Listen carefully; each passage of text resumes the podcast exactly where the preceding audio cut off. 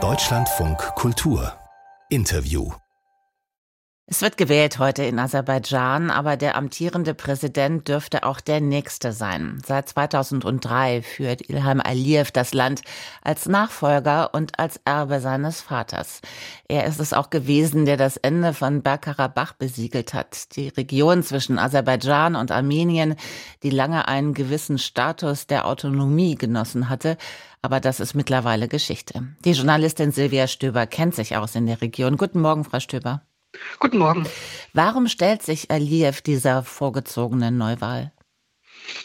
Ja, bei ihm geht es vor allem darum, noch einmal Legitimation zu bekommen, ähm, nachdem er jetzt schon 20 Jahre an der Macht war und dieses Ziel, Bergkarabach wieder einzunehmen, das hat ähm, die Nation, das Land halt lange zusammengehalten und er ist jetzt eben derjenige, der das quasi als historische ähm, Tat äh, verbracht hat.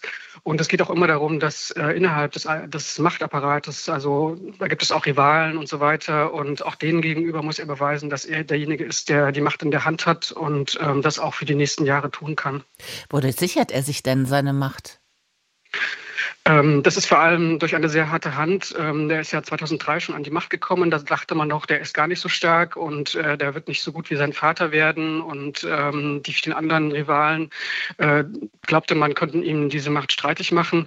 Und er hat es dann aber sehr geschickt geschafft, zusammen mit seiner Frau, die Vizepräsidentin ist, alles unter Kontrolle zu bekommen im Machtapparat, aber eben auch weit darüber hinaus äh, tief in die Bevölkerung hinein, indem er alle gesellschaftlichen Bereiche eigentlich der Kontrolle des Machtapparates unter unterwirft. Das geht eben so weit, dass ähm, auch NGOs gegründet werden, regierungsnahe äh, und dort Leute äh, eingesetzt werden, die äh, pro Regierung sind und während die anderen, ähm, die Opposition, die Politiker ähm, der Opposition immer kleiner gemacht werden, viele im Gefängnis jetzt gelandet sind und gerade auch vor der Wahl äh, gab es jetzt eine richtige Verhaftungswelle, vor allem ähm, mit Journalisten, die jetzt, ähm, also 13 sind es ungefähr, die ähm, im Gefängnis sitzen und wo man nur hoffen kann, dass sie bald wieder rauskommen.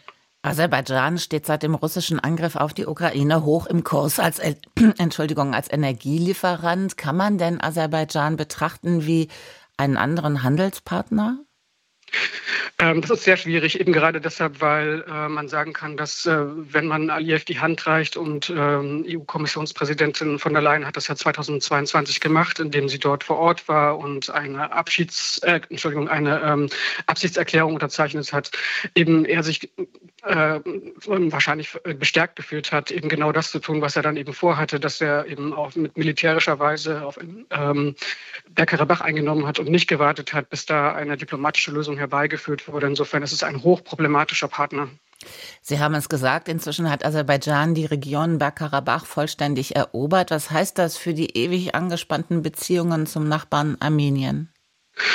Einerseits könnte man sagen, da ist jetzt ein großer Konflikt quasi vorbei, erstmal gelöst, insofern als äh, dort keine Menschen mehr leben, was natürlich sehr, sehr tragisch ist für die Armenier. Ähm, theoretisch wäre es jetzt möglich, dass Armenien und Aserbaidschan ähm, ein Friedensabkommen unterzeichnen, was schon lange geplant ist.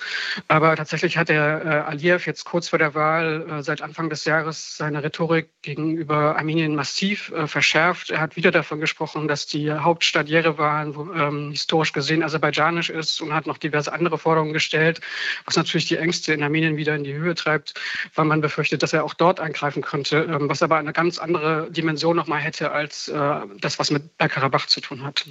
Worum würde es ihm dann gehen? Ähm, wichtig ist ihm eine Verbindung zu dieser Exklave, die nach Hitschewan heißt. Und äh, diese Verbindung würde über armenisches Territorium gehen. Ähm, und es, es, geht eben, glaube ich, auch darum, dass er ähm, einfach versucht oder immer wieder Gründe braucht, äh, die Menschen in seinem eigenen Land ähm, abzulenken von sozialen Problemen, von politischen Problemen. Und natürlich ein äußerer Feind immer willkommen ist, um alles andere vergessen zu machen. Wie sehen Sie das Verhältnis von Aserbaidschan zu Russland?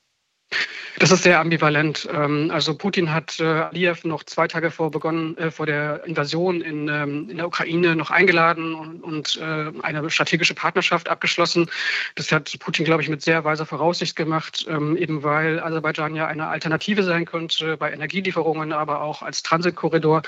Und äh, Aliyev weiß das sehr gut zu spielen, ähm, tatsächlich auch Russland so ein bisschen zumindest für seine eigenen äh, Belange einzuspannen, zusammen mit der Türkei, das ein enger Verbündeter Verbündeter ist. Ähm, und Russland versucht dann auch immer wieder ähm, den Rivalen Aserbaidschan ein bisschen unter Kontrolle zu bringen. Das ist immer so ein bisschen ein Ringen, wo hier und da mal jemand gewinnt.